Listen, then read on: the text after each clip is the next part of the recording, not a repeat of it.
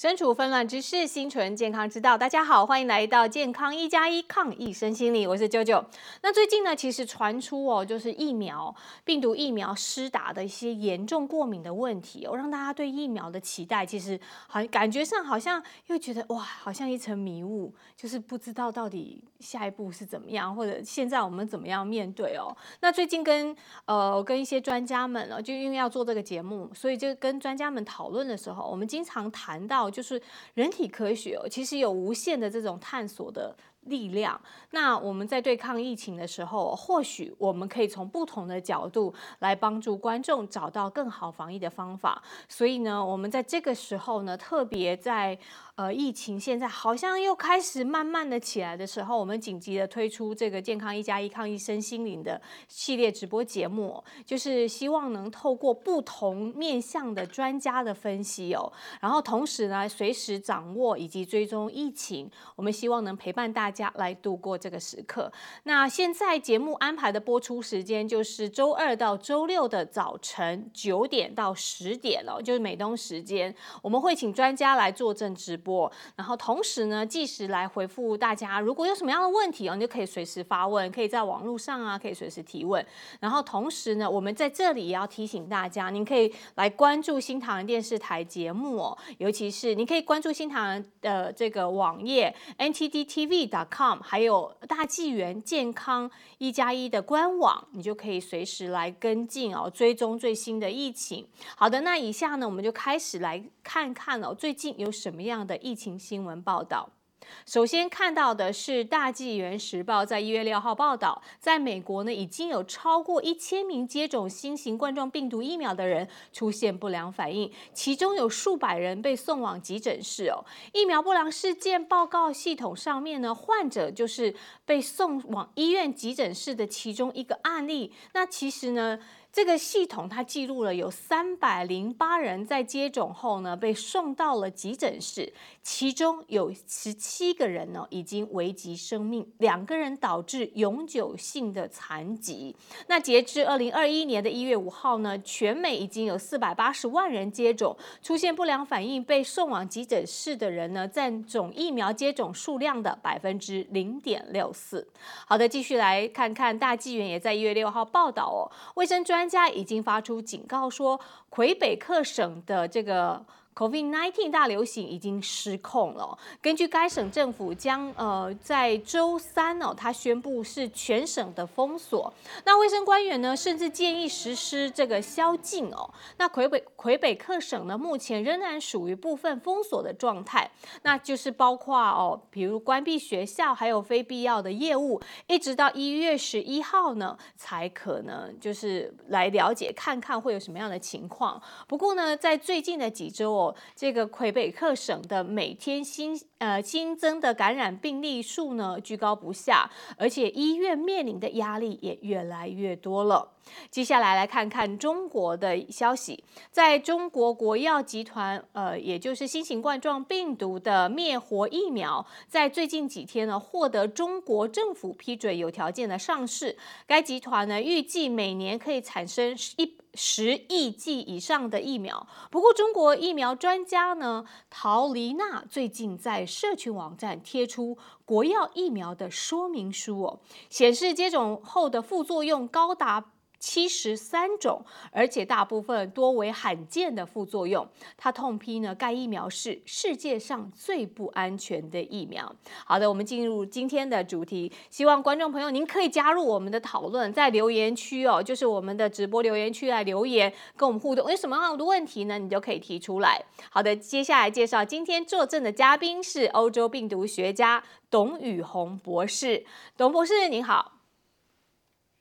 舅舅你好，观众朋友们你们好。嗯，欢迎您今天来坐镇我们的直播间，尤其是您本身是病毒研究专家嘛。那现在病毒的变种，还有疫苗的产生的各种各样的问题，我们今天可以来跟您讨论一下哦。那首先我要先跟您请教，就是说，呃，在英国的独立电视台其实有报道，就是科学家们对于二零一九年的冠状病毒疾病哦，也就是疫苗是否能够对南非发现的这种病毒它起的作用，并不完全。有信心哦。那你本身也是科学家，那他其实科学家这些科学家还表示，就是说疫苗可能没有办法抵御南非变种病毒。那我想请教说，为什么会这样呢？就是说南非变种病毒是更可怕吗？然后对这个部分，你可以跟我们稍微解说一下。嗯，好的。好的，我给大家来解解说一下。其实上次我们节目就谈到了这个病毒啊，这个疫苗。嗯。疫苗的研发原理我们都知道是要根据这个 S，就是这个刺突蛋白。我们这样给了一个模拟的图啊。嗯。这个刺突蛋白就像一个钥匙一样，这是个钥匙头，这是钥匙柄。然后那个疫苗的设计原理就是针对这个钥匙头来设计一个抗体哈，然后刺激人体产生一个抗体。为什么说英国的疫苗现在专家们还认为呃不会有太大的担心，还认为可以保护呢？就是因为这个钥匙头呢，跟人的这个 ACE2 的这个受体有六个结合位点，嗯，然后这六个结合位点里头只有一个位点出现了变异，就是说直接受影响了，它增加了结合力，那就说。六个里头出现一个，大家还认为还 OK 了，不会有太大的担心。可是呢，南南非的这个这个病毒就不一样了，它这个六个结合位点，它出现了两个的，嗯，两个的结合位点的变异。所以呢，这这就是一个信号三分之一啊。嗯所以我们可以想象一个空间的结构，假设它。三分之一的这个空间的结构出现了一个变化，对，那我们还能不能这个抗体还能不能给它综合掉这个病毒呢？是，那是咱们现在没有数据，也没有这方面的呃这个实在的这个中这个结合，嗯，这个体外实验呐，还有人体的实验的报告，嗯，但是但是这方面的这个顾虑是比那个英国的变种病毒。要大多了，是因为现在马上就有观众问哦，我想这是一个罗女士，她就说病毒变种疫苗还有效吗？就是马上就会人家直接反应就想到这个，董博士你怎么看？这是迟早的一个担心。其实从一开始这个疫苗的研发的这个思路来讲，我在大概。去年的时候，我就有过这个担心了，不奇怪，因为因为我们所有的现有的研究的疫苗的序列都是来自于去年一月份、二月份，就是上这个病毒当时刚刚报道人体的这个基因，就是这个序列库里面的当时的基因的序列。嗯，那 S 这个刺突蛋白的序列是那么早的时候的一个序列。是，那现在已经这个病毒已经在人体的这个传播啊，这个变种啊、变异呀，啊，已经有一年快一年的时间了，啊，嗯，那现在呢就出现了这个英国的变种、南非的变种，还有尼日利亚的变种，这所有的变种，我们上一次节目就谈到了，这所有的变种，他们是围绕着好像有那么一个主题来的哈，对，就是说他想方设法要逃避。咱们人体的免疫系统的攻击，想方设法要活下去啊！因为这病毒它就是靠着人的身体才能活下去的，离开了人体，离开了活的地方，它也活不下去了。嗯，那我们人类在研发这个疫苗，然后在我们的我们的人体免疫系统在攻击它，那它就在变。现在变的就是说，现在的疫苗，呃，都是按照老的这个序列是研发出来的。那将来这个病毒变了之后，还能不能还有同样的作用？是，这是大家不可不可否认的，必须要面对的一个现实问题。是，那至于至于说，嗯，对，至于说，至于说将来到底有没有用，我们要看将来的这个。临床的这个研究的数据啊，咱们只是把这个顾虑说出来。是我们还会继续追踪，但是还有个问题哦，就是说到南非变种这个病毒，你看，就大大部分世界各地有传出这个英国变种病毒，但是南非变种病毒没有像英国变种病毒这样传遍全球，为什么呢？南非的变种病毒它比较特别啊，首先呢，南非这是一个，就是说。嗯，病毒学家称为一个 就是变异病毒产生的温床。什么叫温床呢？就是这个国家呢，它它的医疗体系它不是像，就是医疗的监测体系，病毒的监测，呃，检测手段不是最先进的。嗯。啊，另外南非也我们知道它也有很多的这个，艾滋病高发的一个地方，对吧？然后还有很多就是这种免疫抑制的一个人群哈，还有这个在这些人里头传播这个病毒，这个自然传播的话，那这个病毒更容易在他们的这个病人的体内去去迁延存活比较久，就给咱们上次也谈到了，如果一个人的免疫系统很强的话，病毒一一来就被就被排除掉了，根本连他存活的机会都没有，他怎么可能？在你的人体里面，在一个月、两个月的去变呢，根本就不可。所以南非这个地方是比较，比较比较比较复杂的一个地方，也是容易产生变种病毒的地方。嗯，那现在还没有传遍全球，可能跟这个各种因素、社会呀、地理呀，还有它的这种跟别的国家之间的这个，哎，这个人员的流动的数量上可能有关联，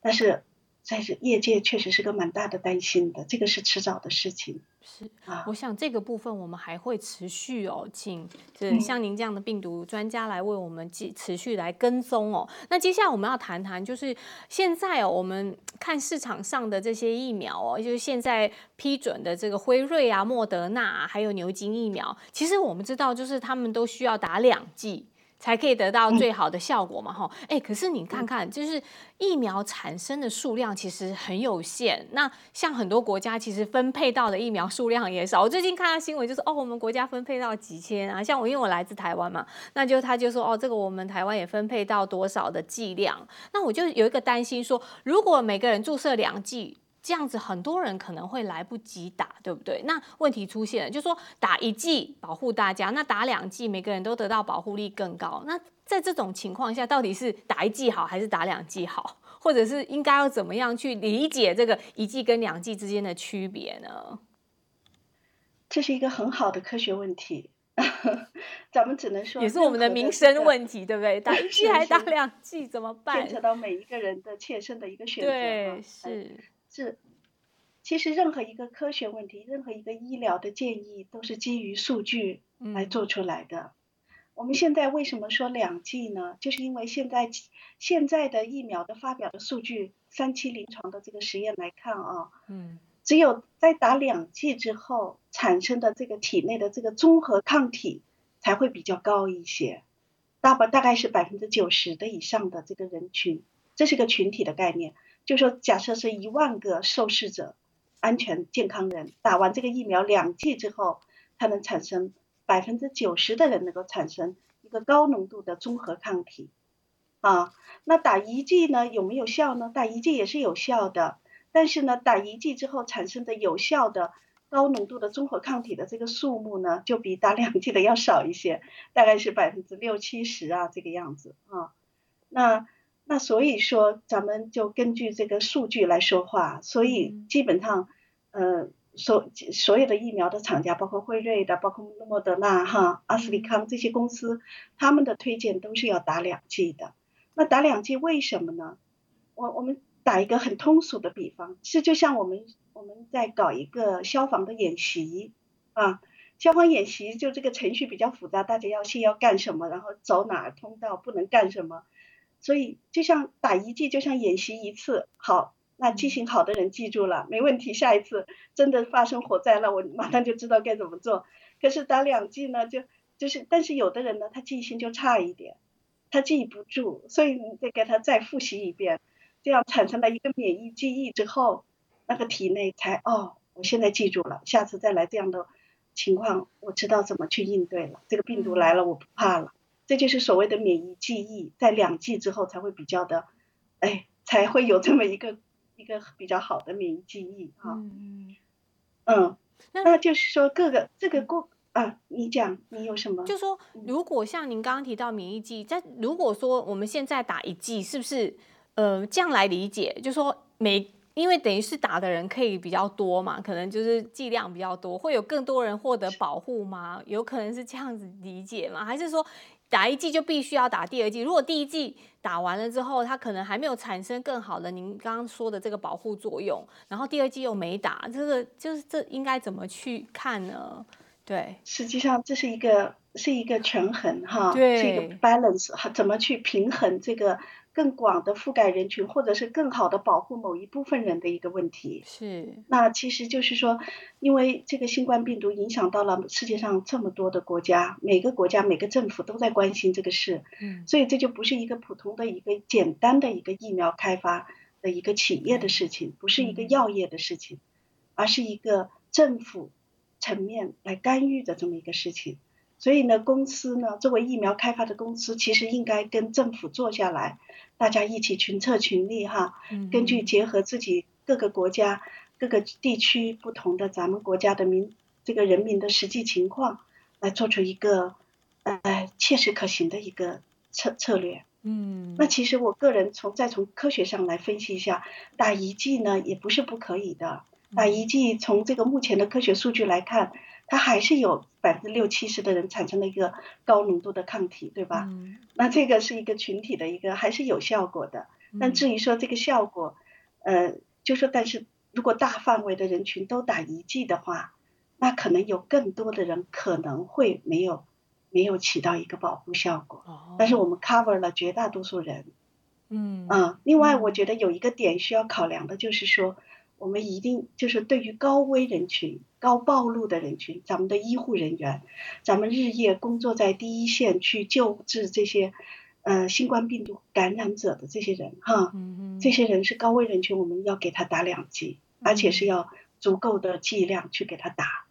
因为他们是我们对这个社会的抗击这个这个病毒的这个一线的力量，所以我们要尽可能的保护他们。另外还有一些高危人群，我们，呃。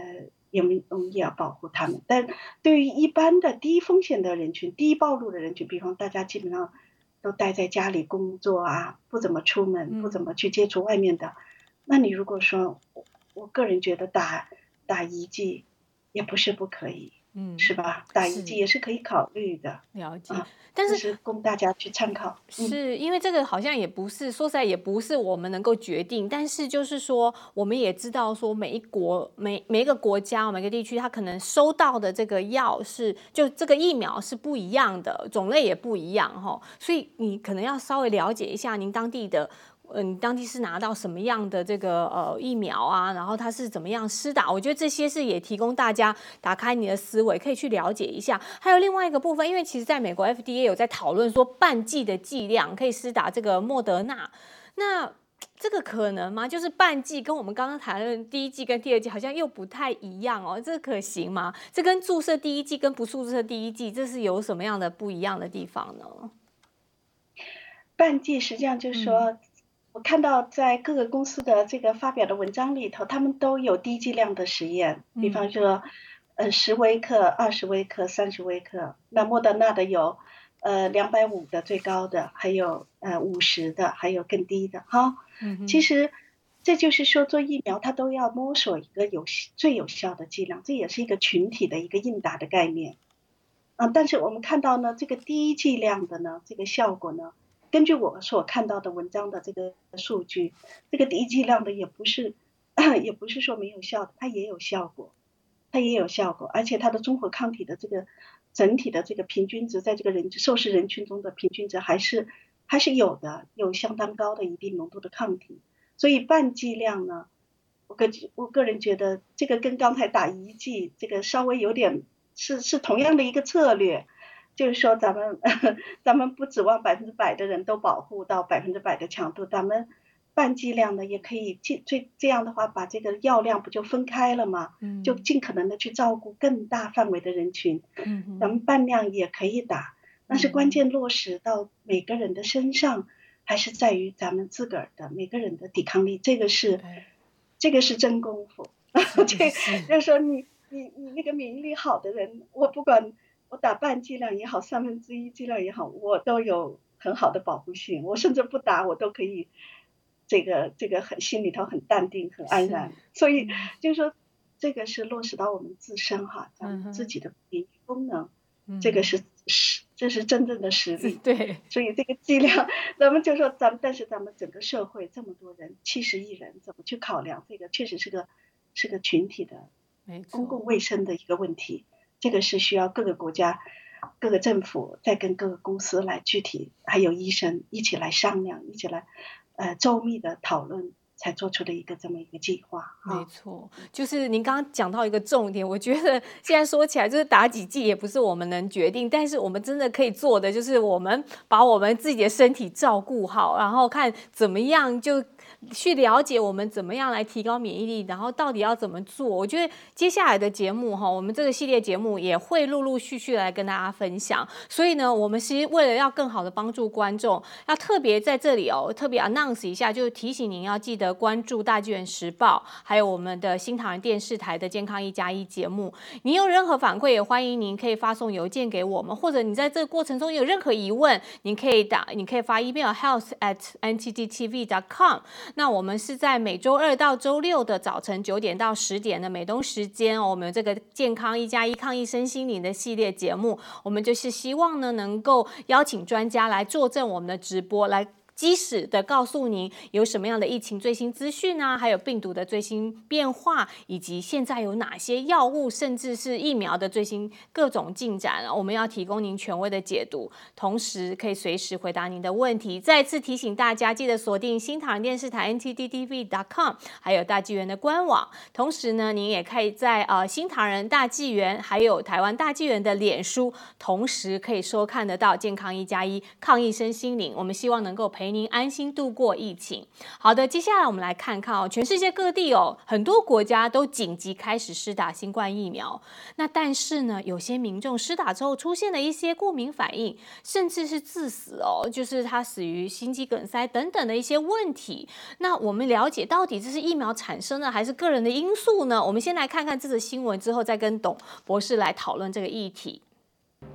在中共病毒全球肆虐一年多后，各国疫苗纷纷上市，接种的首批对象包括老弱人群在内的高危人群。但在中国，中共央视三日发布的疫苗接种须知，六十岁以上老人被排除在接种人群之外，此举引发舆论质疑。哎，我们刚刚看到这是就是呃事故的部分吗？应该是这个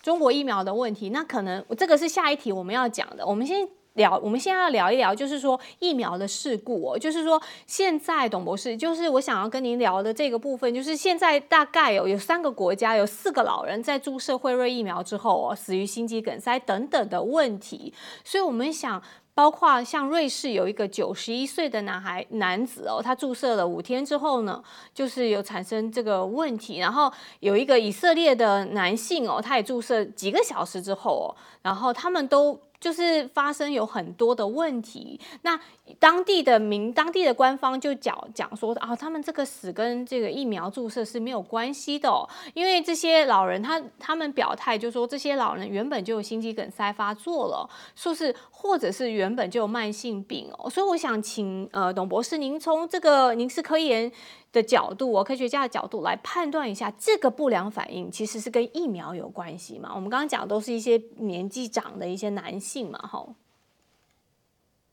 是，这是一个非常非常呃复杂，而且也非常各个制药公司啊、疫苗开发商啊，嗯，都是非常重视的这么一块儿哈。嗯。因为其实就说，不管是疫苗也好，药物开发也好，它必然是有不良事件的。是。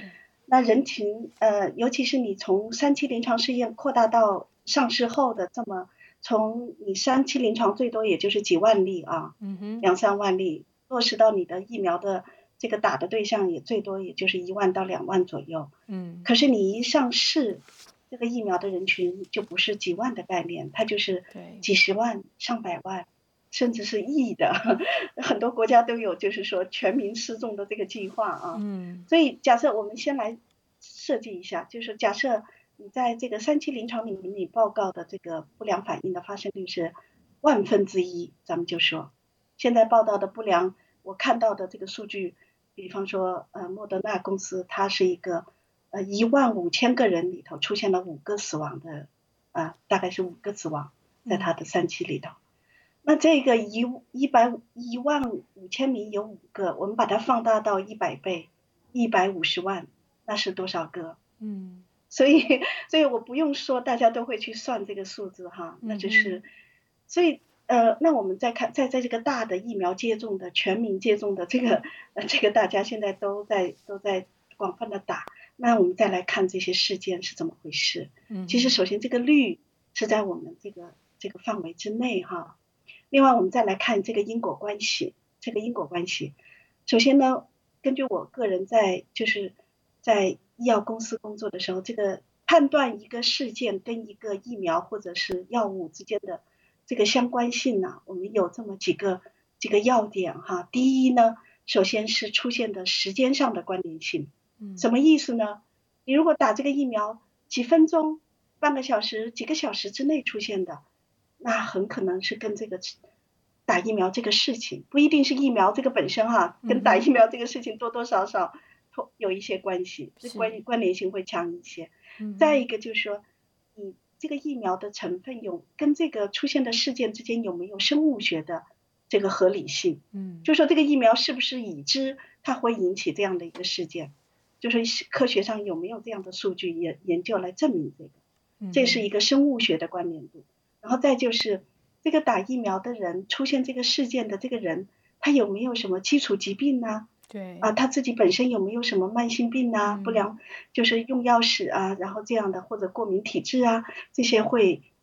多因素的这个这个混杂在这个整个事件的发生发展过程中。因为我们知道任何一个事情。它其实都是一个多重打击的学说，哈，嗯，它不是单一的因素引起来的，它会是在你个人的体质，再加上各种各样的外来的刺激，这么几几种甚至十几种因素综合作用，最后出现的这么一个一个事情。所以在这种情况下，这个使得这个不良事件它的因果关系的判断显得尤其的复杂。那我就根据我所分析，我确实看到了这几个案例。刚才你说的，瑞士的九十一岁的老人，对，还有一个就是八十八岁的，还有一个七十五岁的。嗯，那我看到的这些案例呢，基本上都是老年人这么一个群体。咱们知道，老年人这个群体呢，它本身。就是一个脆弱群体，嗯哼，啊，什么意思？他整个的整个的机能啊，身体的这个各各个脏腑的，说说白了，这个平衡的能力出现，你好比成人是走钢丝，他能走过去啊，是，这老年人你还没让他走，他就可能就掉下去了，下下也，就所以就说，我只是打个比方，就说老年人本身就是一个很脆弱的群体，是。你可能他就说这个这个群体他本身的机能是很弱的。啊，另外一。个老年人呢，他还有还有一些基础疾病，这三例里头大概有两例，一个是有明，他明确的在这个报道中就写了，他有以前有心脏病，是。那我们知道心脏病这个这个它可以是猝死的，嗯嗯啊，另外就是呃有一个人说的，有有另外一例老人说以前有很多慢性病，但是没有没有看到具体是什么慢性病，但是也是有很多的基础疾病的哈。那然后，所以在这个群体里面出现的这这几个事件，虽然很看着都是蛮突然的，时间上似乎是有关联性，比较短，有的是一天之后出现的，有的是五天之后出现的，那有的是几个小时哈。但是就说，但是整个都是一个在老年人这么一个脆弱的群体里头，咱们这个他本身的这个身体素质可能起了一个起了一个起了一个角色一个作用。嗯。所以在这一点上。就不能，嗯，就不好判断。是。另外呢，就说你说这个疫苗能引起死亡，那现在我敢说哪个公司的这个实验数据都没有这样的证据，对吧？这疫苗的成分都是，呃，一个是 RNA，一个是就说嗯组织体，然后是这些都是人体可以有相容比较好的人体相容性的一些因素。对。那至于说过敏，那是另外一回事，我们待会儿再谈。但是就讲到这个死亡本身。我们生物学上是没有一个很确凿的证据来证明是这个疫苗本身导致的一个一个生物学的这个因果关系的哈，嗯所以呢，当然了，就是这是总体来讲，我个人觉得，呃，就说这几个事件，呃。现在还不能得出是跟疫苗直接相关的一个有相关的这么一个结论，但是，但是做药物警戒、做疫苗的这个安全性的监测哈，每个国家、每个嗯每个药厂它都有这么一个呃一套完整的这个监测系统。当这种严重的，特别是死亡的，还有就是非预期的严重的不良事件。尽管它没有相关性，但是它不停的积累，发现越来越多的时候，它这时候到了一个相当于到了一个预警的值的时候，就是拉警报的时候，那这时候即使没有生物学相关性，我们也要仔细去去来认真的去去重视去对待，看看是不是这个群体就不太适合打这些疫苗了。对啊，因为因为现在目前就是说，呃，大部分的疫苗有些是让医护人员除外，就是大部分都是以老人啊，或者是比较病弱的人来打这个疫苗。那主要也是想说要保护他们，就是但是他们出现这样的问题哦，大家也会有点担心，就是说如果现在有一些老人或者是慢性病的人要打疫苗，他们有没有什么要注意的？是，嗯，这就是难题嘛，就是两难的处境。我又想保护你，但是我打了之后，我又又可能有一些意外的事件。这个医学上的难题实在是太多了，这是其中的一个啊。是，所以那老年人和慢性病的人怎么打呢？我建议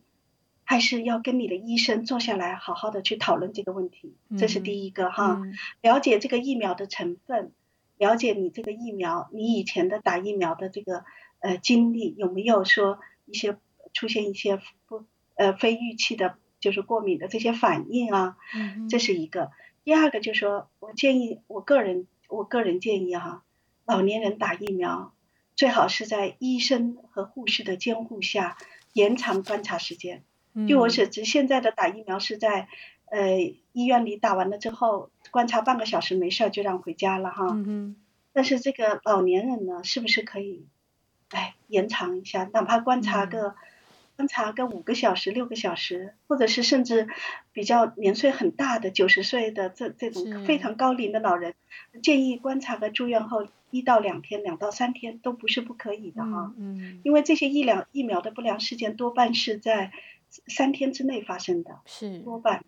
对。所以我觉得这是一个很好的建议。刚才也有一个我们看到那新闻，就说他是打了一个小时之后就出现了就死亡的这个案例嘛。所以我觉得董博士这个建议还是蛮，就是大家如果真的是老人家哈去打这个疫苗，建议您家人陪同，或者是说真的在医院待一阵子，看看有没有这个可能。对。那另外还有一个部分也是跟就疫苗注射出现严重过敏反应，就是在医院的医护人员哦，像最近的美国的呃。刚中呢有一个医，他是一个医疗保险工作的人哦，他接种了这个莫德纳之后出现严重的过敏反应哦，后来就没办法，他就去住院了。就大家都引起就是讨论啊，就说哎，这个新冠疫苗出现就是经常我们会听到就出现严重过敏反应这个问题。那我想请教董博士，什么叫严重过敏反应啊？为什么就是疫苗会引起这种严重过敏反应呢？首先说一说什么叫过敏反应。嗯，什么叫过敏反应呢？就说我们人体哈有一个免疫系统，我们这个免疫系统的职责就是区分自己和非己。什么意思呢？就是好像我们有一个呃有一些巡逻兵哈，就是每天都在路上走，看的就说我们身体里的细胞啊、分子啊、蛋白质啊，这都是他看经常看见的人，就是熟人。所谓的就是熟人，他会。这就是我们自己人，是这意思。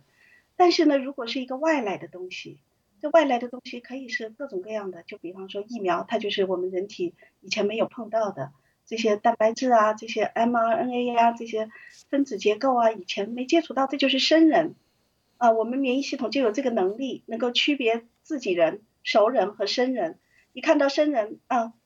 觉得这个生人有点有点可疑哈。不管怎么样，我会先把它给排除出去。所以这就是免疫系统产呃这个产生过敏反应的一个基本的一个一个原理。首先就是排除非己哈，嗯，那有的人就说他的免疫系统就比较敏感，他就是一看到这些啊，他就说啊这个不像自己的，我现在要把它排除出去，就攻击他们。然后在攻击他们的过程中，就像发放出一些武器啊什么这样的。他在攻击的过程中，就是咱们的肥大细胞啊，然后有一些组胺呐这些东西就出来了。那这些东西一出来呢，我们的人体的自身的这个细胞啊、组织啊就会受到损伤，受到损伤就会出现过敏反应。嗯，那过敏反应最轻微的就是皮疹，啊，就是身上长包啦、痒啊，这都是免疫系统过敏反应的一个最初的表现。但这还是 OK 的，这没关系，就养一养，过一阵就过去了。但是有的很严重的过敏反应，它就不是只是长皮疹这么简单了。嗯。它可能就是释放出很多的武器，比方说大量的组胺出来，大量的这个这个细胞的这个过激的反应，这样就造成人体的大面积的这个这个损伤。嗯，那这时候就会出现，就比方说呼吸困难，呼吸困难，比方说喉头水肿引起来的，是就是抗这些这些激素产生之后，这些细胞因子产生之后出现的一个反应。另外就是。你还可能大量的组胺释放，最后引起低血压。哦，所以这个低血压甚至休克，有时候还要用肾上腺素抗组胺剂来来抢救的。哦，这个原来都是有的，所以这种情况就影响人，就是人人的生命都受到危险了，危险了。是，那你说这个过敏反应，就说它会不会致死呢？还是说我们可以就像您刚刚说的那些反应，治疗一下就没事了？就他会致死的。哦，也会致有致死的。我们以前可能听说过青霉素引起的过敏性休克，嗯，对吧？对，过敏性休克就是一个致死性的不良呃严重过敏反应。那最后就就血管大量的扩张，人的血压上不来，上不来的话，心脏也就喘不过气了。嗯，呃，心脏供心脏也不能把这个就是整个的这个人的是心血管、心肺、呼吸功能就受到障碍，最后人休克了。休克之后，最后直接就是常见的就是休克性的死亡了，就是那当然就是再出现这种情况，所以大家这就是为什么要在住院多观察一段时间。如果你在医院出现，你说你说，就说如果在医院出现这样的情况，你就能够抢救吗？把他救过来，在家里你怎么谁救你啊？对吧？有自救，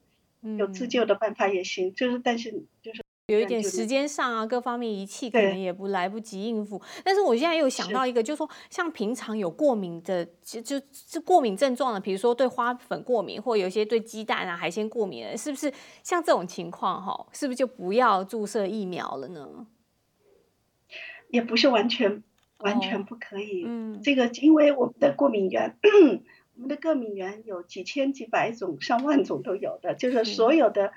非己的东西都可以看作看作是外来物质。有的人他，我就见过，我以前有个朋友，他几乎是所有的过敏源他都过敏，那真是怪了。他一到哦，经常就打喷嚏，就那种过敏性的反应，他就是很难受的一个生活质量的一个是。所以，但是有的人呢，他只对一种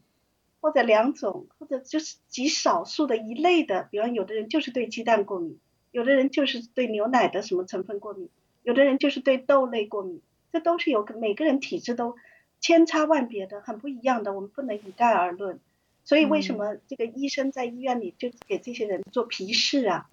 就是他每一种过敏源，他有一个小有一个小剂量给你打到皮下去，看看你到底起不起反应，起不起疙瘩啊？这个这个过敏原皮试是一个很好的一个。我我个人觉得是很好的一个方法，看你对哪种方式过敏。我我现在是图有一个新的思路哈，不知道，当然跟业界就是说，就是说咱们这个嗯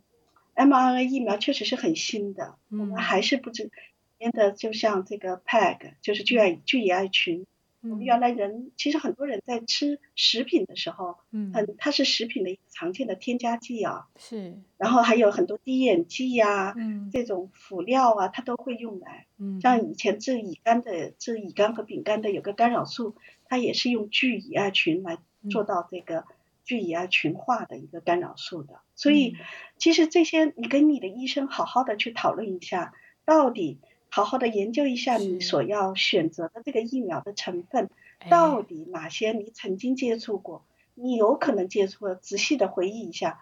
然后呢，然后再去分析其中的这个危风险和利益哈，风险这个利益比，这个对，然后再注意，嗯，特别要注意，对，那我就不知道能不能做皮试哈，这个这是我很大的，现在疫苗很 珍贵，很珍贵，可能大家就觉得哦，可能不能测试。对对对，确实，那哪怕不行，你你比较谨慎，你可以先打个低剂量看一看。嗯嗯，哎，对，这也是一种办法。说到这里，就说有没有我们可以辨识的，就是哪些人不能注射疫苗？我们可以给给大家一个提醒。呃，哪些人绝对的不能打疫苗？这个在呃呃美国的 CDC 网站上，还有各个公司的这个疫苗的说明的这个解读上哈，都有一个很明确的一个原则，有两条。是。第一，就是第一，就是你如果打完第一针之后，出现了一个严重的过敏反应，嗯，你绝对不能打第二针了。这是一个就很就是就是很明确的了，啊，很明确的了，嗯，对。还有就是说，如果你以前嗯，就是曾经有过对疫苗的成分过敏的，嗯，那这个时候你也不要打，就是这样的。这个。就是，呃，对任何疫苗的任何一种成分有过严重过敏反应的，这个你也不能。绝对不能接种，这也是一个，这两点是非常明确。那至于说别的人要有没有绝对不能打的，这个真的是因人而异。咱们就是，还可能要后续看看之后，可能 有一些出现的一些情况，再为大家来分析。其实刚刚董博士讲到这个部分呢，我们有就是新唐人电视台也做了一个相关的新闻，我们来看看哦，这个快速的看一下这个短短的新闻报道。截至周日下午，美国已经有超过五十五万人接种了中共病毒疫苗。截至周六，美国疾控中心一共确认了六例因注射疫苗而导致的过敏反应，过敏反应包括脸红、呼吸困难等。美国的卫生机构已经展开调查，中共疫苗中的什么成分可能会导致过敏反应。目前共有两种中共病毒疫苗被批准在全美发放，分别由辉瑞制药厂和摩纳德制药厂生产，成分类似。美国疾控中心周六发布指导意见，对中共病毒疫苗有强烈过敏反应的人不应该注射第二剂。如对中共病毒疫苗内的任何成分有过敏历史，则应避免注射疫苗。是我们就是这则新闻，这是刚辅助刚刚哦，董博士谈到的。那接下来我们就要来跟董博士继续来聊一聊，就说现在目前研发的都是 RNA 疫苗嘛，吼，还有病毒载体疫苗。那这两种疫苗是不是相对来讲就是比较安全的？它还有没有潜在的风险呢？是这个 mRNA 疫苗哈，总体来说，呃，以前呢在肿瘤的治疗，它有过用用 mRNA 的这个治疗的策略的哈。然后这个腺病毒疫苗以前也也被人用来做基因治疗啊，肿瘤的这些相关的治疗也会用过，但是在健康人群，注意啊，咱们现在关注的是健康人群。所谓的健康人群，那就是从量、从广度，那跟以前的那个肿瘤的病人的那个人群是不一样的哈。是。另外涉及到的面也是是一个广很大的一个公共卫生的一个事情啊。那在健康人群里面，到底是什么样的一个安全性？这个没有没有很大面积的数据，尤其是 mRNA 疫苗，这个信使核糖核酸疫苗，这个没有没有大面积的用在健康人身上过。那至于说安不安全呢？这是一个我们需要长期去关注，然后要更多的实验数据，还有包括上市后的临床这个监测的数据，才能完整的去回答的哈。任何一个新药、新的疫苗上市，都不是说我马上它的安全性是经过长期积累，甚甚甚至上市后五年、十年，它的数据都在不停的积累，相当于人类在摸索、在学习。啊，才能总结出它到底安全不安全的数据。现在谈这个安全性还有点太早。嗯，我只能是说，从就现在知道的这个，从理论上哈，从现有的科学科学数据上来讲一讲。嗯哼。那 mRNA 疫苗呢？其实它为什么这么快研发出来？咱们也说说它的，其实它是有科学上的合理性的。人们人们虽然没有用在这个健康人群上，但是人们对 mRNA 这个东西是研究了好多年了。然后对它的这个特性呐，这个稳定性呐，它的在生物学的这个这个机理啊，这个都是非常清楚的。所以这就是为什么这么多公司在这么短的时间内，mRNA 疫苗是研发最快的，嗯，尤其是这个就是在第一时间内能够推向人体的，这个能够这么快做出来，就是 mRNA，这个是科学上大家都。一个一个一个进步所谓所带来的哈，但是呢，它 mRNA 疫苗它以前为什么没有用在人身上呢？是因为它有一个技术上的瓶颈，嗯，就是因为 mRNA 它非常不稳定，容易分解，嗯，另外就是人们也不知道通过什么方式把它把它给包起来，给打带到人体，这个载体这方面。就研究了很久，就说它可行性，它理论上是可以做做实验有一些效果。但但是用到人群怎么样去给给到人体哈？这样的话还是还是不清楚。后来就是有了这个脂质体的纳米脂质体的技术，好，人们就知道了，把这个东西包起来，包起来这样打到人体，好像是比较安全，而且跟人的生物相容性也比较好，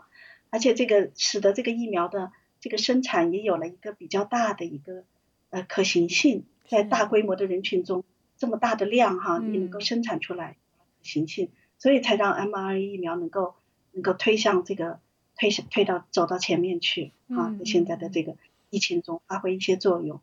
但是呢，嗯，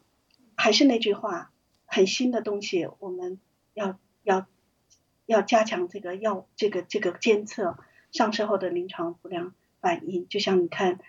实际上就是说，从呃从目前来看，呃全世界报道的出现过敏反应的这些人还是还是蛮多的，还有一些严重的过敏反应，还有包括一些一些死亡的哈。所以这个这个这个都需要。呃，政府啊，这个药监局啊，还有各个公司，这加大力度去，去提高这个药这个监测的这个体系啊。如果有随时有新的信号出来，一定要一定要及时透，就是告诉公众哈，这个事情到底发展到什么东西，对他的认知到了哪一个层面了。对，这个都是我相信，在国外的这种这种这种透明的公开的医疗体系下，还是有保障的。对，我我觉得这一点真的是提醒的很关键。当然，我们自身也要起到，就是说你有一些呃相关的一些 knowledge，就是有些知识之后，哈，我们就会能够稍微的了解说，哦，我我我在进行的是什么，也比较清楚的知道您自己在，比如说你要打的这个疫苗它是什么特性啊，你稍微的了解一下，哈，这也是我们节目也希望能够让大家知道的。当然，还有你的身体的状况，我们也需要让大家知道。那董博士，其实你刚刚的。你刚刚讲到这这个点，我想到哦，就是我记得看过一篇报道，就是中研院院士哦，他有他有是一个，他应该是说他有一个叫冠状病毒之父的这种称号哦，他就是台湾的一个赖明昭呃教授，他有在接受采访的时候，他说到哦，这点让我真的是印象很深刻。他说人类不可能比得过病毒。他还说到说冠状病毒是比冠状病毒学家还要聪明，然后他还讲的病毒一定有很多奇妙的方法可以把不可能的事情变成可能，然后他甚至有提到说这个冠状病毒的演化是特别受到上帝照顾的。那因为他这个说法其实。让我们很惊讶，就说哇，这个病毒怎么可以比人还聪明啊？那为什么说还是上帝照顾？因为你是病毒学家，所以我真的想了解他到底为什么会这样说呢？这个问题很很很有意思，也非常非常重要，谈起来也是蛮大的一个话题啊，牵扯到方方面面的啊。我今天这个节目咱们是开门，就是咱们先抛砖引玉啊，我。我本人呢，就是搞病毒的这个临床研究，呃，还有就是抗病毒药物的这研究一二十年啊，所以咱们我就就我我所知道的知识，还有看到的这个科学研究的成果，以及我对病毒的了解，来给大家做一个解说，相当于是啊，嗯哼，是这样的，病毒首先赖教授的这句话非常有意思，他说这个病毒是受到上帝特别照顾的。那这其实有两个层面的意思在里头哈，一个就是说，其实病毒他认为都是在某种程度上受到上帝照顾的。第二呢，就是说这个病毒呢又是特别照顾的。那我们首先要理解一下为什么说病毒是受到上帝照顾的啊？我这里咱们一共有大概几千种病毒，病毒跟人类人类的发现有大概是。一百年来的历史哈，首先病毒这种微生物，它就是纳米级的，嗯，呃，几十个纳米到两三百个纳米，我们人类是在电子显微镜下才看得到，所以这是离我们最现有的这个宏观世界这个地球很遥远的一个空间的生物啊，这个，那这个病毒到底是个什么样的一个东西呢？第一，它不能独立存在，它必须要在活的生命体上，嗯，比方说人。动物、植物啊，植物也有病毒，有，而且它必须钻到人的细胞里面去，它才能够存活。它狡猾就在这儿，它不像细菌在外面，我拿个抗菌药把它杀死了。但是这个病毒它要依赖你自人体的细胞，它能存活。你杀病毒你就不能那么随心所欲了，嗯，因为你很容易就杀到我们自己的细胞的一个结构或者什么蛋白质，所以你得它是利用你的这个机体的细胞来进行它的复制和演化哈，这这样的一个一个生物。另外呢，病毒呢，它的特点就是不停的复制。好，我们来看这个病毒的结构。我们首先来看看这个病毒的结构。我们先讲它的外形。哎，对，就这张图。我们看左边这个烟草花叶病毒，这是在一个植物上的一个病毒。你看啊，它的这个外形，它是一个双螺，是个螺旋形的结构，就像我们人，我们我们人编过辫子哈，就是编过那个中国绳、中国结。你看那个编那个结儿，我们都得很细心的，一股股的怎么捋，给它编好。你看这个病毒，它的这个外形结构哈，一条一条的有序的两种不同的蛋白质，它的两个亚单位在那很有序的一一个一个的叠在一起。你看这。这难道不是一个精心设计出来的吗？嗯，而且它恰好很有序，多少股啊，然后围成多长，这都是有规律的，它不是随便的啊。然后它恰好又把里面的那个 RNA 给包在里头，嗯，你看这不是很有意思吗？然后我们再看右边的这个腺病毒，腺病毒跟我们有关系啊，因为现在的疫苗很多都是用腺病毒做载体的。啊，腺病毒是个什么东西呢？我们大家看这个右边的这个镜是个电子显微镜的照照片，是真实的照片啊。那左边的这个和右左边的和右边的这个模糊一点的影子，这个是电镜的真实照片。中间的这个是个三维的一个模拟。嗯，那什么意思呢？在电镜下看到的是个正二十面体的结构。我们大家拼过积木吧？叠过那个 孩子们玩的积木，这个。二十面体很难拼的哦，这个你搭 LEGO 啊什么这些东西都是需要精心设计的，那不是你想随便在那一凑就凑出个二十面体的，它要有多少个，每一条边有多少个颗粒，然后里面有多少层，然后最后怎么怎么走成这么一个二十面体的结构，正好又把它的 RNA、DNA 包在里头，这是有讲究的。所以，我就是看到这儿我就想。跟朋友们聊一聊，你们这个这个东西不是我，这是不是一个随机组合出来的东西？嗯哼，它一定是一个经过精心设计的，好像是有这么一个东西，有这么一个生命想要造，想要有这么一个结构和功能的东西出来，所以才能成为这么一个有序的结构。啊，就像我们，咱们想想我们的银河系、太阳系，啊。这个每一个这个太阳周围这么多行星在围着它运转，一点都不出差错，这能是随机形成的吗？这能是就无拘？所以这个是很有意思的一个一个话题，我们大家可以好好想一想。嗯哼。好，那那我们再说说到这个病毒，这个这就是说，科学家们在面对很多生命的这个哎有序的结构和功能，往往发出很大的惊叹。嗯，惊叹这个结构和功能的精巧，不得不惊叹的同时，他们就会说这是造物主的造化。嗯，那这个是几乎很多科学家的一个一个常用语啊。嗯，什么意思呢？人类是做不出来的，然后这么这么这么这么精巧的结构和功能是怎么出来的呢？咱们就姑且称之为造物主吧，是比人类更有智慧的一种生命的代名词啊。咱们就这么这么去理解。然后我们再讲这个冠状病毒哈，咱们这个冠状病毒为什么是受到特别照顾的呢？哎，对，那冠状病毒我们它是一个它是一个包膜病毒，它包膜病毒我们先看看它的结构，它也是非常非常有序的一个结构。你看这一个膜一个球状，球状上面有几个蛋白质，几种类型哈。首先第一就是咱们大家都很熟悉的刺突蛋白，嗯哼。啊，刺突蛋白，它因为它把整个冠状病毒包了一个圈，啊，就在显微镜下看着像长了戴了一个皇冠一样的，所以叫冠状病毒。所以这个这一类病毒它叫冠状病毒，啊，所以这个冠状病毒很有意思。咱们这个新冠病毒为什么叫它特别照顾呢？我们首先说啊，这冠状病毒是 RNA 病毒，RNA 病毒一般是。它是缺乏那个，它在复制的过程中，它缺乏一个校对酶的一个校对的机制，很容易出错的。它的基因组一般都是一万一万个碱基之内的，因为为什么只有一万个碱基？你再多了，超过两万、三万很多的病毒的话，它会它会出错的。这病毒一复制出错，它就死了，因为它自己不能维护它自己机体的完整性，它就会死掉。那这个冠状病毒这一这一颗非常的奇怪啊，他们基本上都有两万多，然后这个新冠病毒又是冠状病毒之冠，为什么这么说呢？它是唯一的一个，可以说是就是说最多的，在冠状病毒里头，它的基因组是最多的，是三万个碱基啊。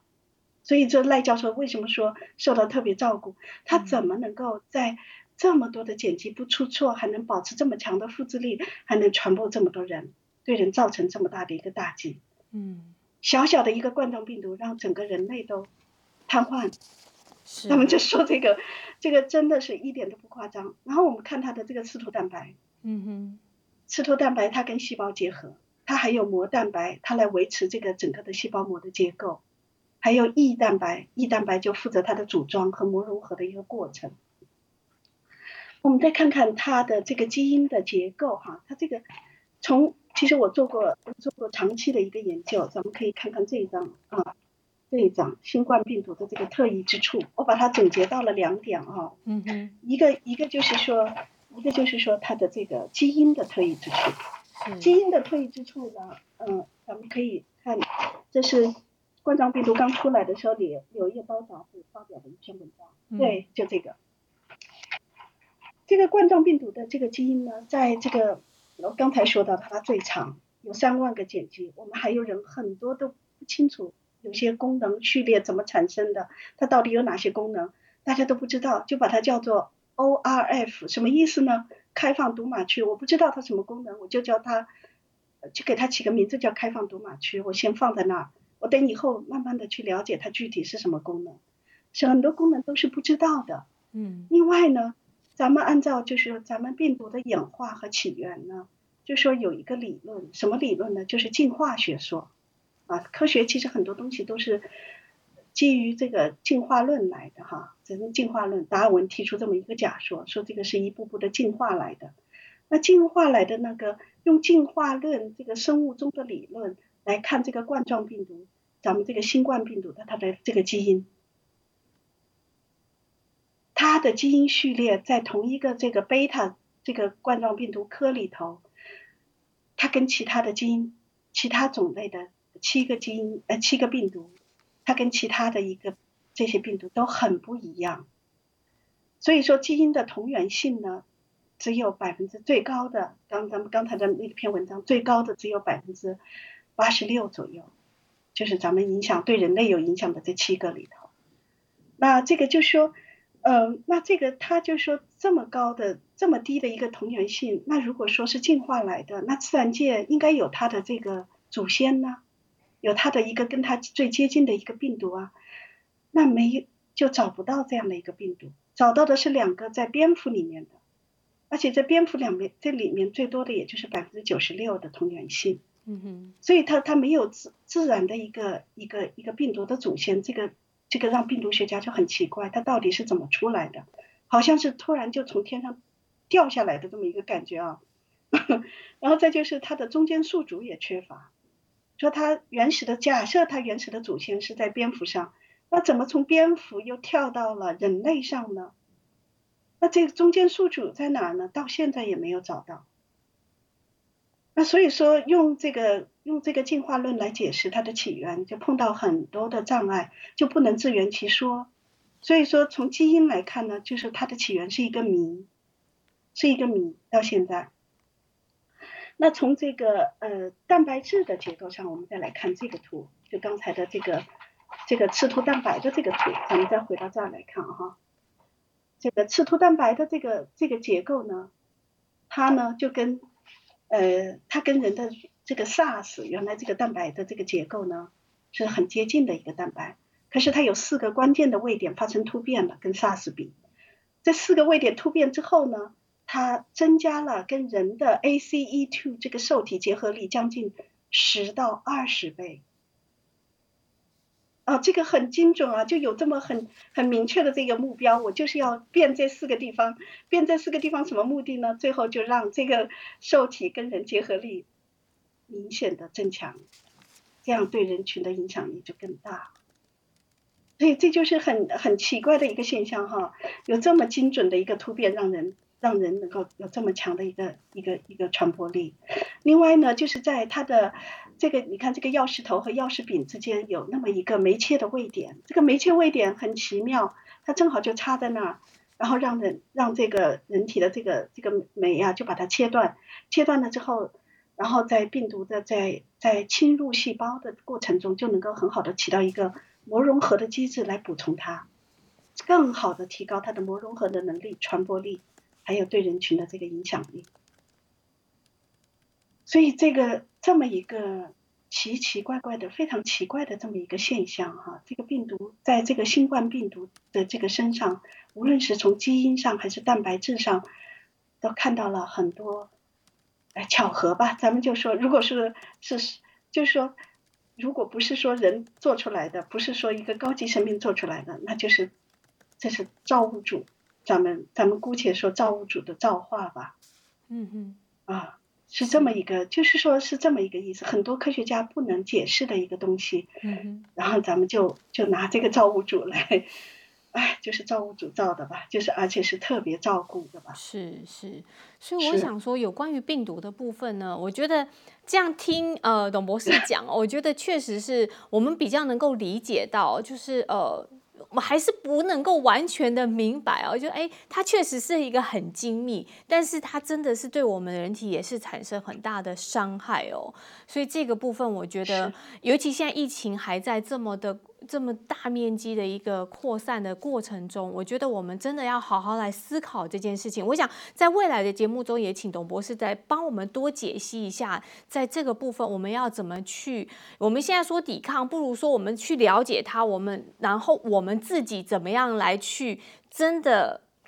可以，我们可以消灭这个病毒。我我是这么这么理解，看要怎么来，未来怎么做哈。当然，我们也会跟科学家一起努力，但我觉得我们自己本身哦，自己也要非常努力。就透过最近最近来做节目的这个过程中，在做节目的过程中，跟跟您还有其他专家的讨论，我就觉得说，哎，其实我们自己还有很多可以做的。所以未来的节目中，我们会继续来跟跟您以及其他专家一起探讨。那接下来我们。我们想要来了解一下，就是现在哦，中国的部分哦，其实中国在去年年底哦，最后一天哦，三十一号批准了这个国药集团的中国生物新冠灭活疫苗，它有附带条件的上市哦，啊，这也是一个中国首款或上市的这个国产新冠疫苗的呃，就是国国产的这个新冠病毒的疫苗。不过呢，要最需要优先接种的这些老人，像是呃。五十九岁哦以上的，但是他们已经表示，我们昨天收到最新的消息，就是不能呃五十九岁以上的是不能接种。我们现在快速的过一下这段消息。在中共病毒全球肆虐一年多后，各国疫苗纷纷上市，接种的首批对象包括老弱人群在内的高危人群。但在中国，中共央视三日发布的疫苗接种须知，六十岁以上老人被排除在接种人群之外，此举引发舆论质疑。好的，我们现在就想要跟博士来 聊一聊，就说，哎，这个就是五十九岁以上不能打，那这个跟我们现在知道的，就是说一些弱势或老人家是要打的，这个国际有一点执意，怎么会有这么奇怪的规定啊？董博士，您怎么看呢？是，嗯，是国际上说要照顾老人，是因为老人是一个弱势人群，他在他容易如果得了病毒，这个病毒感染之后容易出现一些。嗯，很不好的后果哈，咱们就先把他们保护起来，相当于是个优先人群要照顾的。嗯那至于说国内的这个疫苗为什么又不能打，就回到我们刚才说的医学的难题啊。实际上就是说，呃，还跟这个国产的这个疫苗，咱们中国产的疫苗的这个种类有关系。实际上咱们中国的这个疫苗呢，它是一个灭活的疫苗，什么意思呢？灭活的疫苗就是说。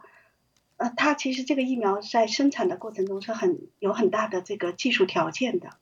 它是把这个活病毒，它要活病毒啊，所以要 P 三实验室的条件，把活病毒通过一定的技术啊，给它灭活了。那这个灭活是怎么定义的？你怎么检测的？这个其中是有很严格的技术条件的，不像那个 mRNA 呀这些疫苗，它就是一个无细胞的生产，是吧？它就是它就是一个不需要你病毒病毒来做参与，它只需要一段序列，我给它造出一个序列来就行了。可是这个灭活疫苗，它必须要有活病毒、活毒株啊，所以这是很高风险、非常技术条件很高吧，所以也是很难做的一件事。而且你要在 P 三实验室里面做这么多的灭活疫苗，你还要检测达到达过关，所以这个将来的这个量产是一个，你怎么量产？你哪有那么多的 P 三实验室让你去量产？所以就说，咱咱们就说这个，其实灭活疫苗在这个。开发上是有这么多的难度啊，再一个就是说在安全性上我是有很大的 concern 的顾虑，嗯哼，就说你这个灭活疫苗，你如果万一没有没有做到你所要求的那个灭活的这个程度，你会不会给人搭进去一些一些比较活，或者或者说还有一还对人有危有有危害的一些东西呢？咱们就咱们只是提出这个质疑啊，那至于说到底怎么样，咱们要看技术检验报告。对，所以他为什么？那中国现在为什么说五十九岁的老人不能打？他一定是有他的原因的，是因为我现在了解到他们的三期实验是在国外做的，都是巴西呀、智利啊这些国家哈去做的，而且我也没看到他三期实验的数据，我不知道它的这个安全性呢、有效性呢到底是什么样子的，所以不好讲。但是他既然提出来了。五十九岁以上的老人不能打，那一定是有他提出来的原因的。他是不是在一期、二期里面就看到了这个老年人产生的一些不良反应比较多啊，或者是有很多顾虑啊？有有一些事实，有一些有些数据让他们对这个人群有过有担忧呢？这也反反衬出，就是说，在这个国外的这些疫苗，mRNA 疫苗，他们在我看到他们的三期数据，在老年人里头和。和这个成年人十八到五十，就是六十六十几岁的这个成年人和老年人，这个数据都是在那儿明确的报道出来，很很透明的公开的数据哈。这个最后我看到了，就是说是没有一个显著差异的，所以就能够这个大面积的人群去接种，而且能够照顾这个老年人哈。那至于说国产疫苗到底是怎么回事，因为我现在没看到数据，咱也不好去评评论，咱们等看到数据再说吧。但是至少它的危险性是比其他的疫苗要大一些的。是，我觉得这一点真的是要特别注意，因为其实今天我们讨论很多有关于疫苗，还有病毒啊，甚至病毒，哎，它这么的精精细哦，就是说，那我们也更深的了解到了这个病毒。我想未来还有很多需要跟进的哦。我想就今天的节目，请董博士来为我们快速的做一个总结好吗？因为时间的关系，嗯。是，人类在这个来自纳米世界的这个生物面前，真的是遇到了一场严峻的挑战。那人类现有的技术发展呢，做了一些疫苗，然后帮助人们哈，咱们哎有一些应对的措施。那这个疫苗呢，是一个新的东西，我们到底它长期的安全性和有效性，病毒变异以后对人还有没有一个有效的保护？那这个都是一个长期值得关注的问题啊。我们现在也就是就我们现有的科学发展的水平来给大家做一个解说。但是疫苗呢，就说不管有多少问题，我想呢，就说我们大家哎，保持一个乐观的态度哈，就说嗯，不要就是疫苗是一种手一种辅助的措施来帮助我们。那我们任何情况下，我觉得我们要哎不要惊慌，公众不要惊慌。然后要寻找切实有效的提高自身免疫力的一个办法。另外呢，我也想就科学家呢，其实科学界对病毒的认识也一直是在不停的更新的。对人类在科人类的科学发展到今天是有很很大的发展，很可喜的进步。但是有很多事情还是我们人类的科学没有完全能够解释的，很多东西也是人类的科技手段没有办法。完全去认识到的，所以我们人类要保持一个谦卑的态度，哈，保持一个 open 的观念去看待，在挑战中找到这个机会，来来来看看是不是我们人类的认识啊，有些事情的认识要需要提高上来，这是一个。另外一个就是说，嗯，今天也提出了一个很有意思的话题，关于造物主的话题。其实我最后想补充一句哈，就是越是对科学有研究的人，越是惊叹这个人体啊、宇宙啊、生命、万事万物的这个存在的，不是一个偶然现象，是有一个是有一个背后的原因的。所谓的自然的，是不存在的，其实背后都是有原因的。我们大家在这个碰到这么多的危难危机的情况下，其实也可以大家来深思考一下这个问题：到底造物主存不存在？我们有没有这样的一些理性的思考和？探索哈，我希望跟大家一起来，一起来长期的来探讨这个问题。嗯，非常感谢好，最后祝大家在这个在这次疫情中保持一个良好的心态，然后能够，嗯，咱们一起来度过这个难关。哎，这个真的很重要。我们非常感谢今天董宇红博士最后这一段就是结语给我们一些提醒吧。那当然，我们也很感谢董博士。未来也会跟我们一起来，就是观察，同时来了解这个到底病毒有什么变化。再次感谢董博士，我们今天就先到这里，谢谢董博士，拜拜。好，那其实就说到这个呃病毒变化哦，像疫苗研究的角度，今天董博士也跟我们分析，尤其他谈到造物主这这个部分，我也觉得确实我们经常看到一些大自然啊，或者我们经常看到一些哦什么阳光啊流水，我们都会觉得哎造物主真的是。非常的神奇哦，带给我们这个世界，包括我们自己人本身哦。所以从这个疫情呢，我也可以，我我自己也有这个想法，就说我们现在虽然真的是对疫情掌握都还不够充足，而且病毒的变化也真的是很快哦。所以我自己像我也体会到，说真的要能够达到抗疫哦，我们要从人体科学来认识我们，真正认识我们的人体，认识这个病毒。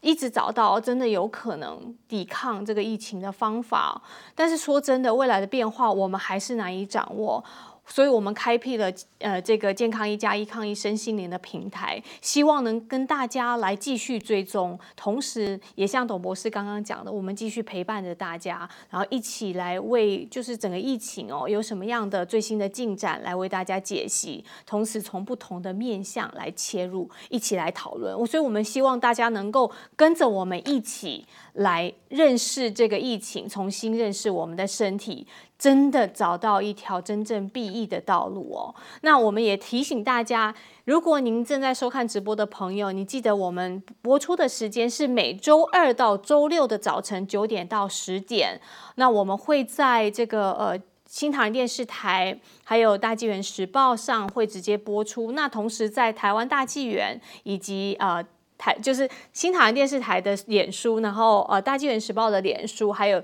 台湾大纪元的脸书也都会同步的来直播，所以希望大家呢都能够来收看。当然，YouTube 的 YouTube 上面的健康一加一，我们也是会同步直播的。所以您如果想要关注疫情疫情的发展的话，也希望您能够订阅哦我们的频道，好让我们能够一起来努力健康一加一抗疫身心灵。我们明天再见。